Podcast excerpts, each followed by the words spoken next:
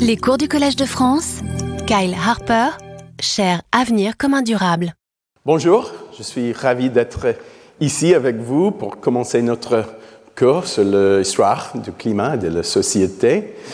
Euh, Aujourd'hui, le programme prévoit que je donne une conférence et après, nous ferons une brève pause de 10 minutes avant d'accueillir euh, une collègue, un archéologue, Dan Lawrence, qui est merveilleux, pour un séminaire dans la même salle. Ok? Alors, commençons. Et voilà. Nous sommes en l'an 51 de notre ère. Le vaste empire romain est gouverné par Claude. Il est né à Lyon, où son père avait été déployé pour commander une armée. Devenu empereur, il fait entrer les Gaulois au Sénat. En outre, il parvient à conquérir l'Angleterre. Beau parcours.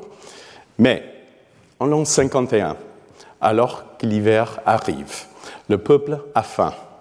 Le populus romani, le peuple de Rome, compte près d'un million d'âmes. Rome est la première ville du monde à atteindre ce chiffre. Nous savons désormais, grâce au progrès remarquable dans l'étude de l'ADN ancienne, que le populus romani était un peuple hétérogène, que les immigrants issus de quatre coins de l'Empire, et en particulier de l'Est, revenaient sans cesse renouvelés. Les denrées alimentaires dont Rome disposait avaient également des origines variées. Les céréales arrivaient par navire à fort tirant d'eau et au tonnage élevé depuis la Sicile, l'Afrique du Nord et bien sûr l'Égypte. Le peuple avait un sens aigu de ses droits politiques et une grande partie de la mission de l'empereur consistait à veiller à ce que son estomac soit bien rempli. Au cours de l'hiver 51, la situation devint de plus en plus tendue en raison de mauvaises récoltes. Les réserves de pain étaient insuffisantes. Le grenier géant de la capitale de l'Empire, nous dit-on, était épuisé au point qu'il ne restait plus que 15 jours de vivre. Une foule en colère s'en prit à l'empereur Claude, les couvrant d'insultes et les bombardant de croûtes de pain. L'empereur parvint, parvint à s'enfuir par une porte dérobée du palais, puis passa rapidement à l'action. Quoiqu'en plein hiver, il prend toutes les mesures nécessaires pour importer davantage de céréales. Il offre des privilèges spéciaux aux commerçants qui acceptent de braver la mer heuleuse de l'hiver. Et il fournit même une assurance publique contre d'éventuelles pertes financières. Cette crise fut donc surmontée. Nous savons également qu'à un moment donné de son règne, Claude a parrainé d'importants chantiers de porte de portus, de manière à assurer, assurer l'arrivée de quantités massives de marchandises dans les capitales. Avec le cynicisme qu'on lui connaît, l'historien Tacite a observé que si l'Italie avait autrefois exporté des céréales vers les armées romaines les plus éloignées, le cœur de l'Empire était désormais approvisionné par des céréales importées d'Afrique et d'Égypte, confiant sa vie même aux navires et au destin. Au fin de compte, il fut possible de nourrir la population et par conséquent, il semblerait qu'aucun incident n'ait eu lieu. Ces événements se limitent à quelques lignes chez Tacite et Suétone, et même les spécialistes n'ont pas accordé beaucoup d'attention à ce chapitre de l'histoire. Cependant, les crises qui n'ont pas eu lieu sont tout aussi intéressantes et déterminantes que celles qui se sont concrétisées. Pour comprendre le changement, il faut comprendre la stabilité. Pour comprendre la fragilité, il faut comprendre la résilience. L'approvisionnement alimentaire de Rome constituait un véritable système. Celui-ci reposait sur des réseaux de distribution complexes reliant la capitale impériale de nombreuses provinces et unissait le populus romani à des millions de paysans soumis à différents systèmes climatiques. L'approvisionnement alimentaire dépendait de la conjugaison de mesures publiques et privées, dont le but était de remplir les gigantesques greniers à blé de la capitale. Si je devais en parler de manière plus abstraite, j'utiliserais ces mots-clés connectivité, stockage, diversité, redondance, adaptation. Le cas de la Rome antique nous oriente vers une théorie plus générale de la résilience, l'une des notions primordiales pour comprendre les relations entre le climat et la société. Le mot résilience vient du mot latin resilio, qui signifie sauter en arrière. Par exemple, Pline l'Ancienne l'a utilisé dans son encyclopédie pour décrire un poisson de l'Inde qui pouvait sortir de l'eau et se déplacer sur la terre ferme, puis sauter à nouveau dans l'eau.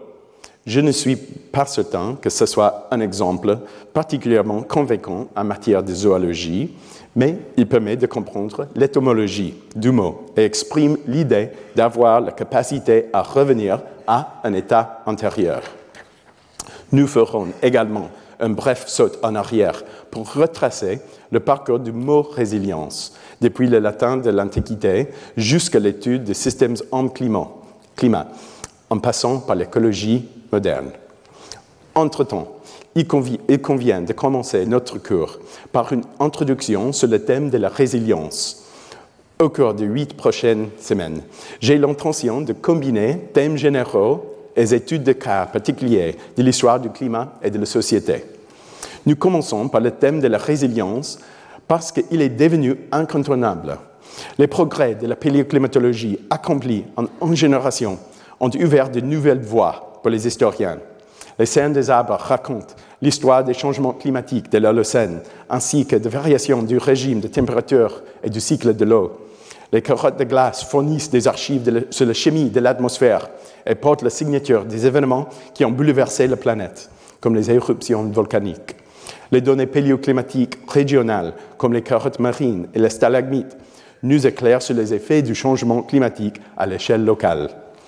L'objectif de l'histoire du climat et de la société consiste à comprendre comment l'environnement et la société humaine ont interagi au fil du temps, de manière à nous permettre de mieux appréhender les défis à relever aujourd'hui et à l'avenir. À cet égard, la résilience est un terme fondamental. Cependant, si on l'évoque souvent, on le définit plus rarement. Il est utilisé de manière incohérente. Comme nous le verrons, il y a des raisons qui expliquent cette incohérence. La résilience est compliquée et elle ne se résume pas à une seule chose. De plus, il s'agit, tout bien considéré, d'un concept relativement nouveau. La notion de résilience est indispensable, ne serait-ce que pour concevoir des modèles de causalité sérieux et d'éviter de sombrer dans un déterminisme naïf. Le spectre du déterminisme a toujours hanté ce coin de l'histoire au cours du XXe siècle, les sciences humaines ont réagi vivement contre le déterminisme en mettant l'accent sur la liberté, l'incertitude, la diversité et le relativisme. En fait, de toutes les sciences humaines, c'est la discipline de l'histoire professionnelle qui réagit les plus violemment contre ce forme de déterminisme. Les courants dominants de l'histoire professionnelle, en particulier aux États-Unis, je dois l'admettre, s'est tourné contre les modèles qui sentaient l'anthropologie démodée avec sa hiérarchie euh, intrinsèque des civilisations, contre les méthodes quantitatives qui empestaient les sciences naturelles.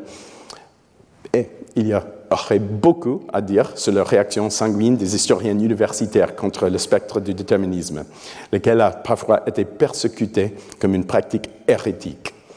Les historiens qui travaillent dans le domaine du climat et de la société sont encore confrontés à cette ancienne résistance contre les déterminismes, mais sûrement dans les nouvelles conditions. La discipline de l'histoire évolue rapidement. Comme l'a dit l'éminent historien américain Jean McNeill, pour écrire l'histoire, Thucydide, Gibbon, Van Rank et Brodel n'ont jamais eu besoin de consulter un article publié dans la revue Geophysical Research Letters.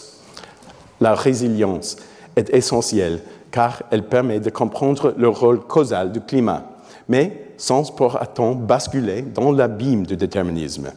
Mais elle est aussi une réponse à la menace d'un antidéterminisme trop dogmatique qui minimise le rôle de l'environnement. La résilience est ainsi une réponse à ces deux extrêmes. Aujourd'hui, nous présenterons quatre argumentations sur la notion de la résilience.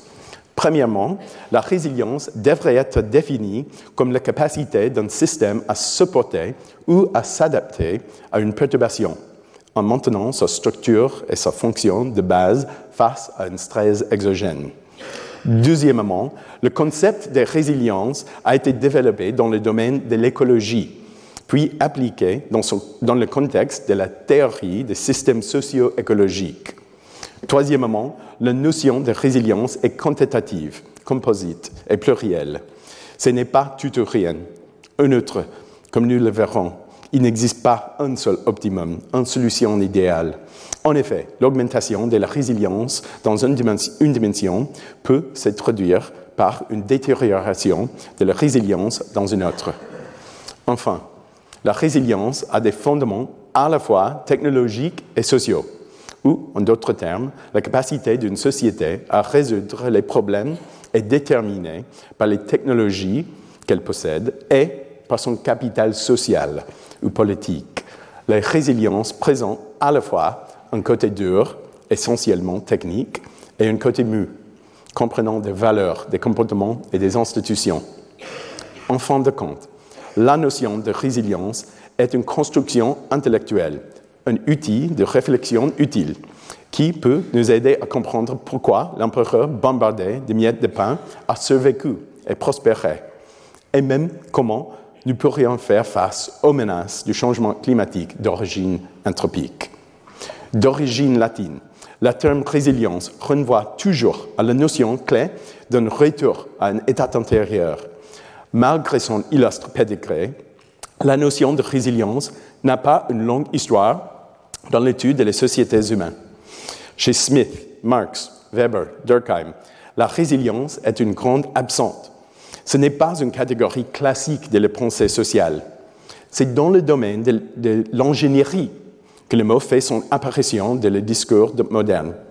Une poutre d'acier était décrite comme résiliente si elle avait de la force et de la ductilité, c'est-à-dire si elle pouvait supporter un stress et se plier sans se briser. Ce n'est que dans la seconde moitié du XIIe siècle que ce terme est devenu plus usité. Les psychologues ont commencé à l'utiliser pour décrire la capacité des personnes résilientes à survivre au traumatisme et à surmonter les difficultés. Mais le véritable percée est venu du domaine de l'écologie, l'étude des organismes et de leur environnement. En 1973, dans un article qui allait devenir célèbre, l'écologiste Crawford Stanley Hollings étudie le concept de la résilience.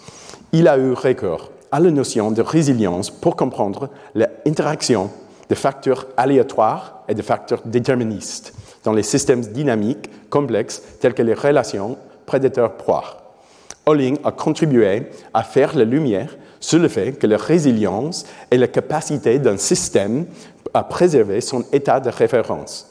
Les écologistes ont l'habitude de penser à des systèmes dynamiques composés d'éléments en interaction, de sorte qu'il existe différents équilibres stables.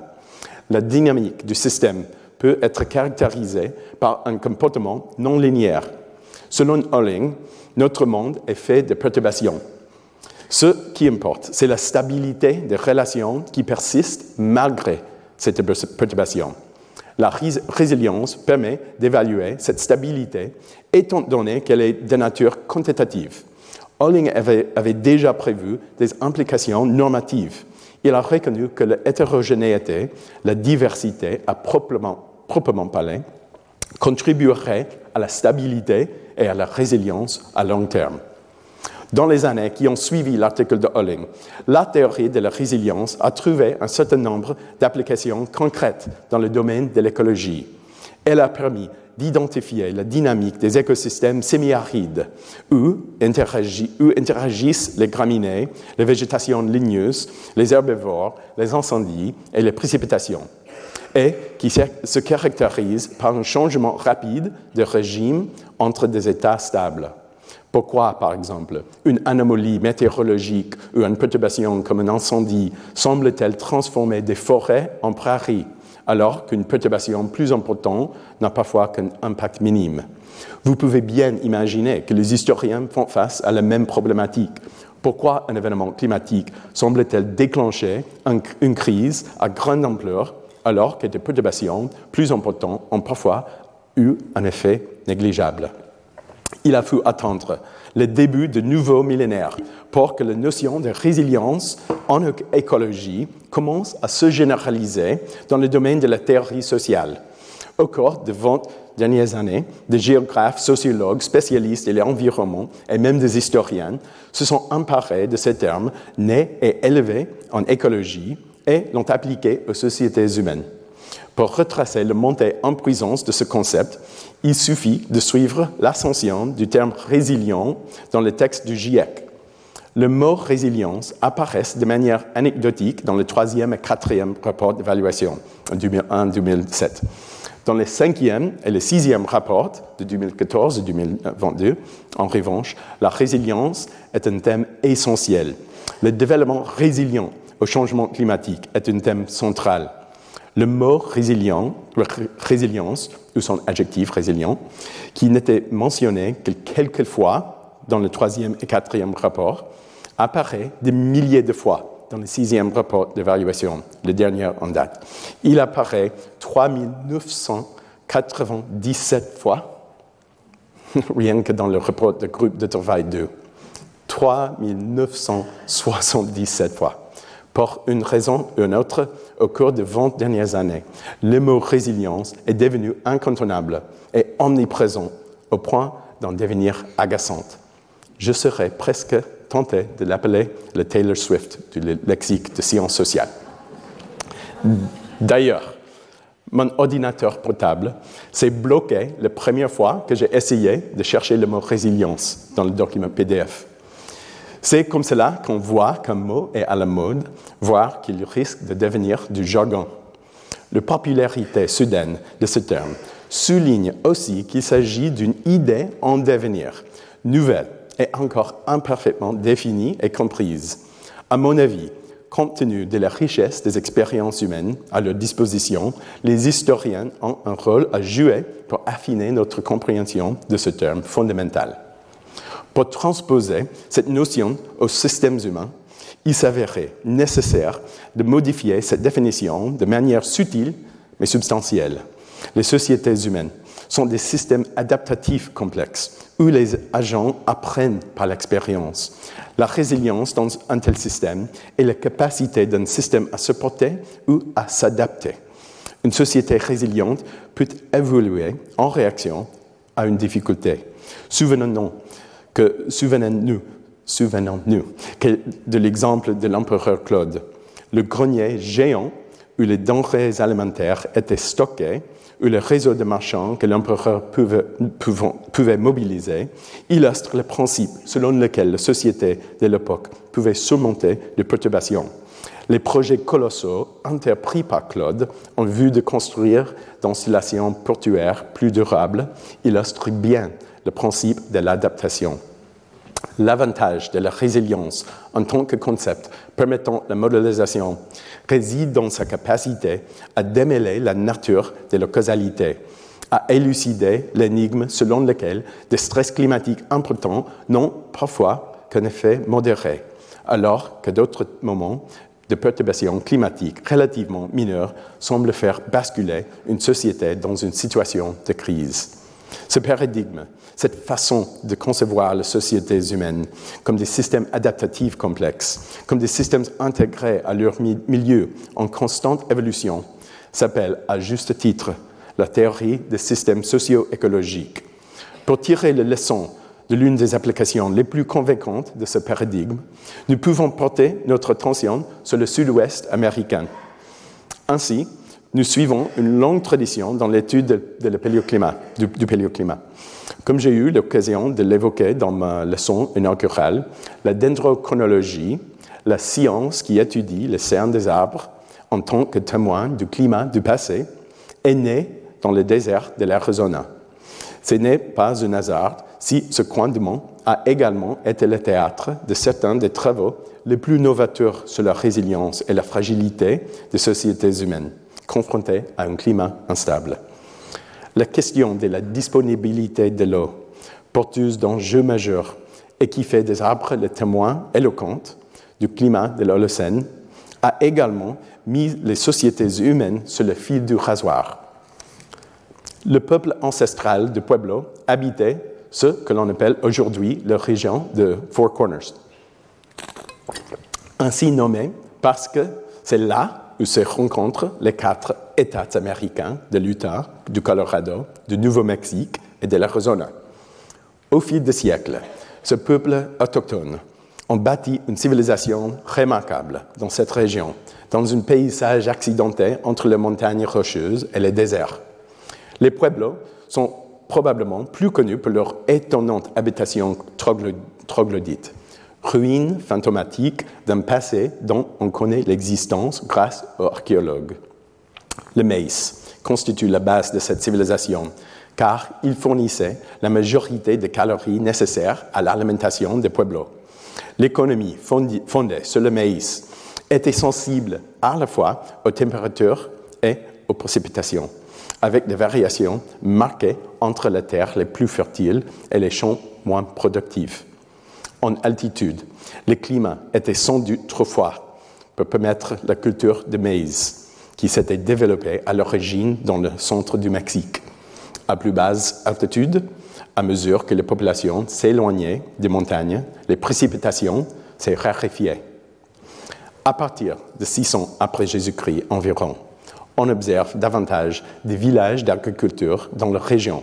Et au cours de sept siècles suivants, la population connaît plusieurs cycles d'expansion et d'effondrement sur une longue période. Ce cycle d'expansion et d'effondrement des sociétés humaines ont également été retracés à l'aide des cernes des arbres. Lorsque les sociétés dépendent des arbres comme matériaux de construction, la date d'abattage des arbres que la dendrochronologie, peut déterminer avec précision permet de mesurer l'ampleur de l'activité de construction.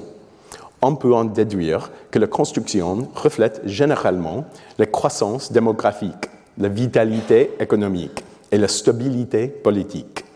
Le nombre d'arbres abattus par l'homme au fil du temps illustre clairement les vagues de croissance et de déclin de la civilisation de Pueblo l'archéologue Tim Kohler et ses collaborateurs ont conjugué des reconstructions climatiques et d'autres éléments archéologiques pour étudier la civilisation Pueblo du Sud-Est en tant que système socio-écologique. Ils ont découvert que la productivité, productivité agricole était influencée par la qualité des sols. Les terres les plus fiables et les plus productives étaient utilisées en premier tandis que les terres moins fertiles étaient mises en culture au fur et à mesure de l'accroissement de la population. Cependant, la productivité agricole a également été influencée par les changements climatiques, en particulier par le cycle de l'eau. C'est la conjugaison de ces facteurs qui a été déterminante. Une partie importante de la population dépendait de manière disproportionnée de terres peu fiables, ce qui accentuait les effets du stress climatique. Ainsi, le stress environnemental a entraîné des conséquences sociales en utilisant des ossements comme preuve des traumatismes et des violences. L'équipe de colère a pu démontrer qu'il existait un lien fort entre la baisse de la productivité agricole due au climat et l'augmentation de la violence qui avait laissé ses traces dans les ossements. Kohler étudie également si les inégalités avaient constitué un facteur et constate également un lien étroit entre les inégalités et la violence. Cette maîtrise de causalité n'impose pas de choix entre deux possibilités, entre cause environnementale et cause sociale. C'est la conjugaison de facteurs sociaux, croissance démographique, inégalité, et de facteurs environnementaux, par exemple la sécheresse, qui a fragilisé cette société. Le modèle socio-écologique permet également d'éclairer les dynamiques des crises d'effondrement. Les archives matérielles indiquent quatre moments de rupture vers 700, 890, 1145 et le plus désastreux de tous vers 1285. Euh, certaines caractéristiques sont particulièrement frappantes. Tout d'abord, dans chaque cas, l'épisode d'effondrement est associé à la détérioration du climat. Cependant, tous les, épisodes de stress climatique n'ont pas entraîné la chute de la civilisation Pueblo. Parfois, ces civilisations ont survécu malgré des changements climatiques évidents. En effet, au cours de la longue période qui euh, s'étend de 900 à 1150 environ, le lien politique et économique entre le peuplement était plus fort, ce qui a probablement favorisé la résilience de la société. Deuxièmement, les épisodes de crise et d'effondrement n'ont pas tous été identiques. Dans le cas des trois premiers épisodes d'effondrement, la société Pueblo était devenue plus vulnérable au cours des décennies qui avaient précédé l'heure du choc violent. On peut mesurer cette vulnérabilité de manière objective grâce à la détection des signaux d'alerte précoce qui indiquent qu'un système dynamique est proche du point de bascule. Ces analyses quantitatives ont été mises au point dans le cadre de la recherche écologique, mais leur application aux systèmes humains s'est révélée prometteuse. Fait remarquable, les trois premiers épisodes de rupture dans, la région de Four Corners présentent des signaux d'alerte classiques dans les années précédant la chute. Dans ce cas, nous devons imaginer que la crise décisive, ce soi-disant point de rupture, avait des causes à la fois endogènes et exogènes, à savoir des forces internes qui fragilisaient lentement la société, puis un forçage externe, soudain, du système. Toutefois, dans le cas du dernier exemple d'effondrement, par ailleurs le plus décisif, aucun signal d'alarme manifeste n'a précédé cette chute. Dans ce cas, il semble qu'une sécheresse catastrophique ait joué un rôle prépondérant. Néanmoins, comme toujours, la prudence est de mise, car, l'étude de ces sociétés remarquables dans le contexte écologique ne cesse de progresser grâce aux nouveaux outils performants de la paléoclimatologie et à la modélisation plus précise des interactions entre les facteurs anthropiques et les facteurs naturels. Cependant, en tant qu'historien de la Méditerranée antique, qui est si différente à bien des égards, j'admire l'élaboration rigoureuse de modèles quantitatifs qui sous-tend ce travail, et plus particulièrement la prise en compte nuancée des forces anthropiques et environnementales, endogènes et exogènes, à l'œuvre dans le destin des anciennes civilisations. À mesure que la notion de résilience s'est généralisée, on s'est rendu compte qu'il s'agissait d'une entité composite. En général, les systèmes complexes doivent leur résilience voilà, à l'hétérogénéité, à la redondance, à la modularité, à la connectivité. La hétérogénéité constitue une sorte d'assurance contre les plus grands risques c'est la raison pour laquelle tous les conseillers financiers recommandent un portefeuille composé d'actions et d'obligations. Tout au long de l'histoire, les agriculteurs ont bien compris l'importance de l'hétérogénéité. La monoculture est une caractéristique du capitalisme moderne, mais à l'époque prémoderne, les agriculteurs pariaient sur plusieurs cultures, sachant qu'il était important d'avoir des variétés de plantes qui mûrissaient à différentes saisons et était capable de résister à différents types de stress. La redondance est également une source non négligeable de résilience. Un avion commercial compte deux pilotes pour une bonne raison. Dans le pire des cas, la présence d'une copilote permet de prévenir le crash de l'appareil. Plus généralement, la redondance est souvent sous-optimale à court terme. Il existe une corrélation négative entre la redondance et la rentabilité. Plus, l'incertitude est grande ou plus le risque d'événements extrêmes est élevé, plus la redondance est utile. La modularité décrit l'indépendance des sous-systèmes. Un système modulaire est moins sujet aux défaillances en cascade. Il se caractérise par une autonomie au niveau local. Il existe à nouveau des parallèles manifestes dans le secteur financier. La modularité permet d'éviter que des dysfonctionnements à l'échelle d'un secteur ou d'un pays n'aient s'étendant à d'autres. Le CUFU empêche les incendies de se propager d'une partie de la forêt à un autre. Les sociétés à petite échelle peuvent être moins sujets aux chutes catastrophiques que les grands empires. Dans le Rome antique, comme nous le verrons, les crises se propageaient par le biais des réseaux et les problèmes d'une région ou d'une partie du système s'étendaient facilement à d'autres. Cependant, la modularité est bien souvent inefficace et coûteuse, du moins tant qu'un risque de contagion n'apparaît pas à l'horizon. Enfin, enfin, la connectivité. La connectivité peut, renforcer, peut renforcer la résilience des systèmes humains ou naturels en permettant la circulation des produits, des idées et des informations. Dans les écosystèmes, la connectivité est particulièrement importante pour permettre le rétablissement et la réorganisation à la suite d'une perturbation locale. Dans les systèmes sociaux également, la connectivité est un élément clé de la résilience. Les Romains avaient bien compris ce principe. Au IVe siècle, le sénateur païen Simac observait que les mauvaises récoltes faisaient tout simplement partie de la vie. Mais en temps normal, les différentes provinces se portent mutuellement secours.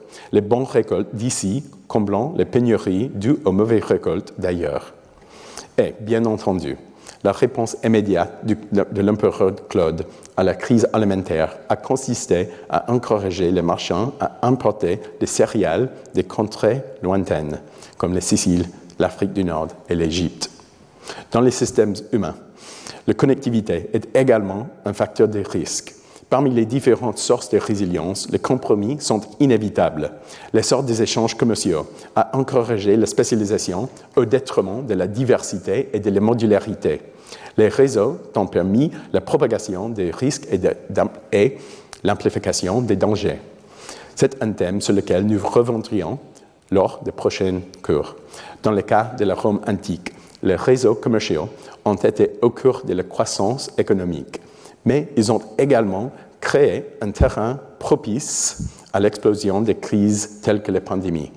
Les navires qui transportaient les céréales vitales à la population abritaient également des vecteurs de maladies mortelles, rongeurs, puces, peste, etc. En définitive, il n'existe pas une seule forme de résilience, ni d'un optimum simple. La résilience est davantage le fruit d'un équilibre, de la gestion des compromis, de la protection contre différents risques par différents moyens. Il s'agit là d'une leçon primordiale tirée de l'étude historique de la résilience. Les marchés ont de nombreux effets souhaitables, mais ils peuvent aussi pousser les systèmes humains vers des optimums d'utilité qui sont nettement différents de la solution la plus résiliente. Les archives historiques constituent un inventaire de l'expérience humaine qui témoigne des différentes manières dont nos prédécesseurs ont relevé les défis pour habiter une planète en constante évolution. Cet inventaire d'expérience nous rappelle qu'à bien d'égards, une partie de l'histoire de la prospérité d'êtres humains repose sur le renforcement à long terme de la résilience. On oublie trop souvent de parler de cette histoire. Nous disposons de récits historiques sur la croissance économique, mais les rayons des bibliothèques sont peu fournis lorsqu'il s'agit des récits historiques sur la résilience humaine. Cependant, je propose que l'on s'intéresse à cette histoire car elle est digne d'être étudiée. Prenons la famine comme thème de l'histoire de l'humanité à étudier. La production et l'approvisionnement alimentaires sont des piliers de la structure sociale et le lien entre l'histoire du climat et l'alimentation sont étroits. La violence du changement climatique a d'abord et avant tout perturbé la production agricole avec des effets en aval sur la société, allant des conflits aux migrations en passant par l'instabilité politique. La faim est une tragédie en soi mais constitue aussi un facteur dangereux et imprévisible d'aggravation des, désastres. On peut affirmer, sans exagération, que la famine a été une force aux conséquences destructrices. Rappelons que dans le livre de l'Apocalypse, écrit quelques décennies seulement après le règne de l'empereur Claude, la famine est le troisième cavalier de l'Apocalypse. Les quatre cavaliers faisaient route ensemble. La famine voyageait en compagnie de la mort, de la guerre et de la conquête. Bien qu'elle bien qu'elle ait pratiquement disparu des sociétés développées depuis trois siècles, la famine a fait partie de la vie de l'homme pendant la plus grande partie de son histoire. Pour comprendre son importance dans l'histoire du climat et de la société, nous devons avoir une vision à long terme, une perspective séculaire de l'adaptation, de la manière dont les sociétés, les sociétés sont devenues de plus en plus résistantes face aux crises alimentaires les plus graves. Le mot famine n'a pas le même sens que 17, pénurie, insuffisance ou même de crise alimentaire. La famine suppose la mort à grande échelle. Selon les définitions de Cormac O'Grada, historien de l'économie et grand spécialiste de l'histoire de la question, la famine désigne plus précisément une pénurie de nourriture ou un manque de pouvoir d'achat qui entraîne directement une surmortalité due à la famine ou à des maladies, ou à des maladies provoquées par la faim. Depuis le XVIIIe siècle, on s'interroge sur l'origine principale des famines. Est-elle sociale, sociale ou environnementale? Les famines du passé doivent-elles être le fait de la société? La politique et les institutions ont-elles privé les pauvres d'avoir accès à la nourriture? Ou bien est-ce la nature la réelle coupable, c'est-à-dire le rapport entre le climat physique et la population biologique Adam Smith, par exemple, a rejeté la faute sur l'homme, affirmant que toutes les famines étaient fondamentalement causées par l'homme. Selon lui, la famine n'a jamais eu d'autre cause que la violence d'un gouvernement tentant, par des moyens inappropriés, de remédier aux inconvénients d'une disette. À l'inverse, Thomas Malthus, pasteur anglais et auteur de Essay on the Principle of Population, l'essai sur le principe de population, considérait la famine comme un moyen cruel de la nature de freiner la multiplication du nombre d'êtres humains. La famine semble être la dernière et la plus redoutable ressource de la nature, écrivent-ils. Ce débat s'est poursuivi jusqu'à aujourd'hui avec de nombreux rebondissements. De nombreuses famines, parmi les plus meurtrières du siècle dernier, semblent être l'œuvre de l'oppression humaine la grande famine en Ukraine de Staline en 32 à 33, la famine du Bengale en 43, la grande famine en Chine sous Mao. En 1981, l'économiste et futur prix Nobel, Amartya Sen, a publié Poverty and Famines, un essai on entitlement and deprivation, pauvreté et famine, un essai sur le droit d'accès et les privations. Son influente théorie du droit d'accès a mis en évidence le rôle de mécanismes sociaux de choix dans l'apparition de la famine, même lorsque la nourriture était en quantité suffisante. Je crois que le débat de la nature de la famine fait écho, fait écho à celui du déterminisme environnemental. La théorie du choix social relève du courant de pensée antidéterministe qui met l'accent sur notre liberté collective de décider de notre propre destin. Au cours des dernières décennies du XXe siècle, l'explication sociale, la théorie du droit d'accès portant sur la famine, a eu le vent en poupe parmi les économistes et les historiens. Cependant, l'avalanche de données paléoclimatiques de ces 20 à 30 dernières années a rouvert le débat. Les cernes des arbres, les carottes de glace, les relevés marins, entre autres, posent de sérieux problèmes aux plus fervents défenseurs de la théorie du droit d'accès. En substance, les preuves confirmant le rôle du climat sont trop nombreuses pour être ignorées, notamment dans le cas des plus grandes famines de l'ère pré-industrielle, par exemple la crise de Justinienne à la fin de l'Empire romain, si l'on remonte à une époque lointaine, ou au cours des derniers millénaires, la grande famine de 1315 à 1317, les pénuries catastrophiques des années 1590, les années, 1680, les années 1690 1690 aussi. Les volcans et les taches solaires sont en cause de manière trop évidente pour qu'on puisse les écarter ou les ignorer. De plus, la simultanéité des crises alimentaires dans de nombreuses sociétés, aux cultures, institutions et technologies différentes met en évidence les mécanismes naturels de forçage commun. Par conséquent, une nouvelle tendance a vu le jour rapidement, celle du consensus qui vise à rapprocher la théorie fondée sur l'environnement et celle de droit d'accès, atteindre un équilibre délicat entre le déterminisme et la liberté de choix et à se concentrer sur l'interaction du climat et de la société. Personnellement, je trouve cet effort de synthèse admirable. Il nous faut des modèles suffisamment larges pour intégrer les volcans et les institutions, la nature et la société, les arts et les choix délibérés.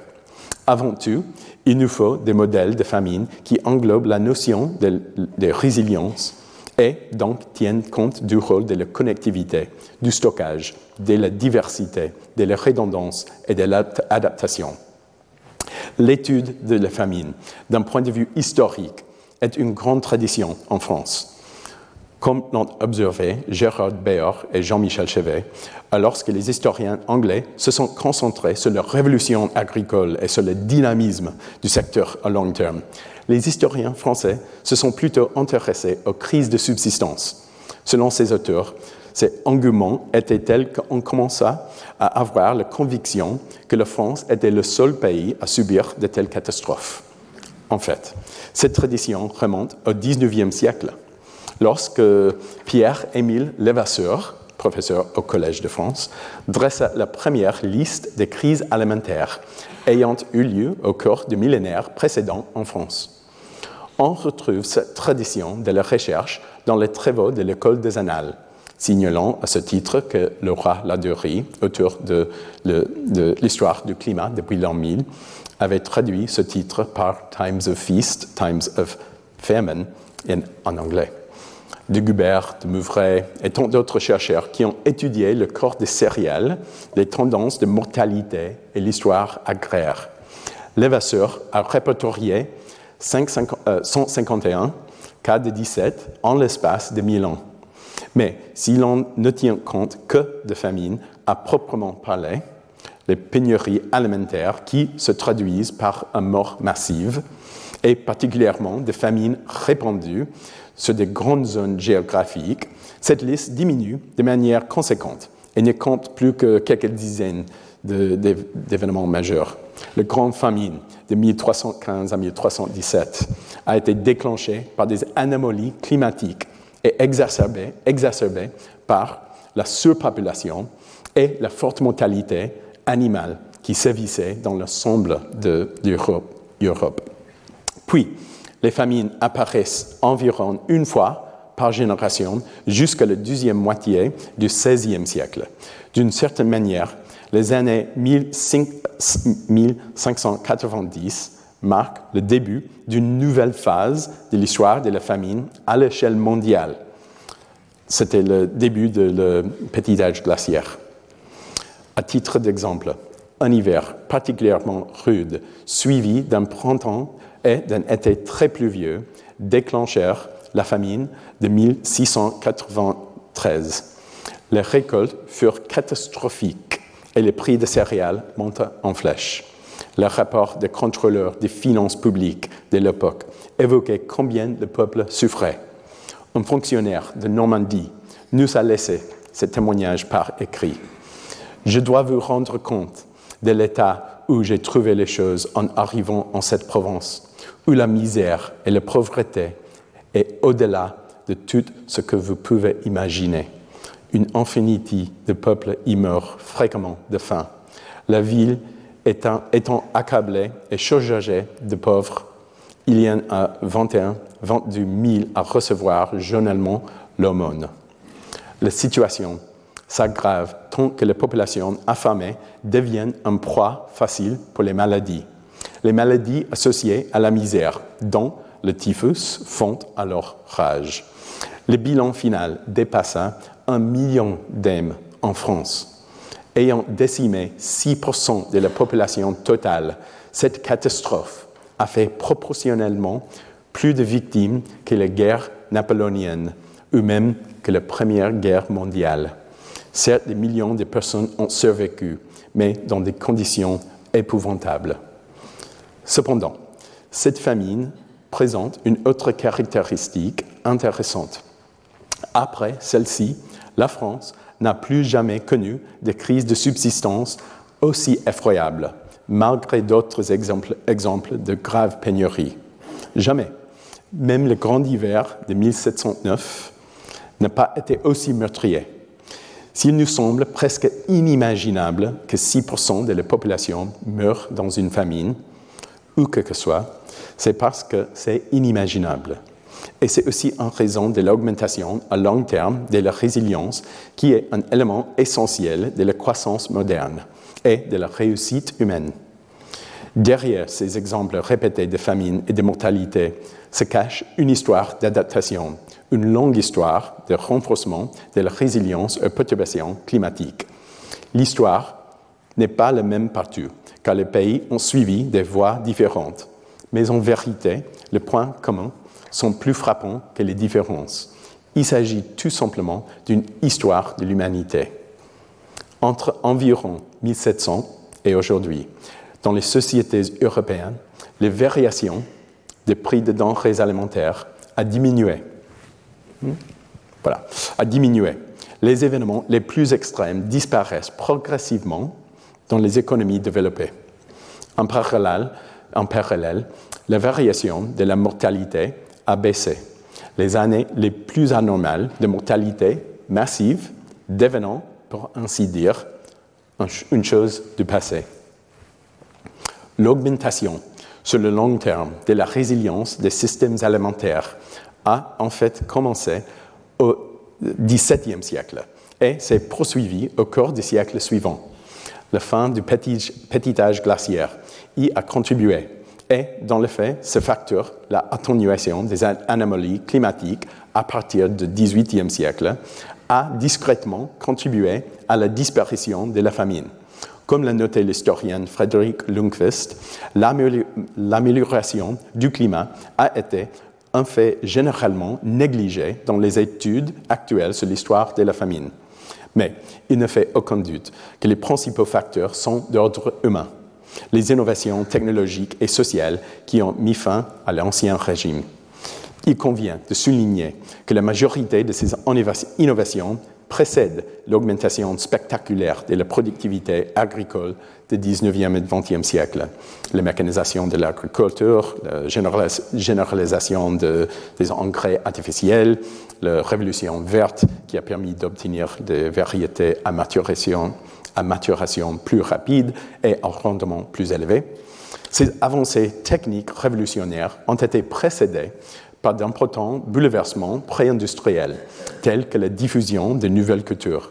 L'introduction de, la pomme de terre, du maïs et du sarrasin a été cruciale car elle a favorisé l'hétérogénéité.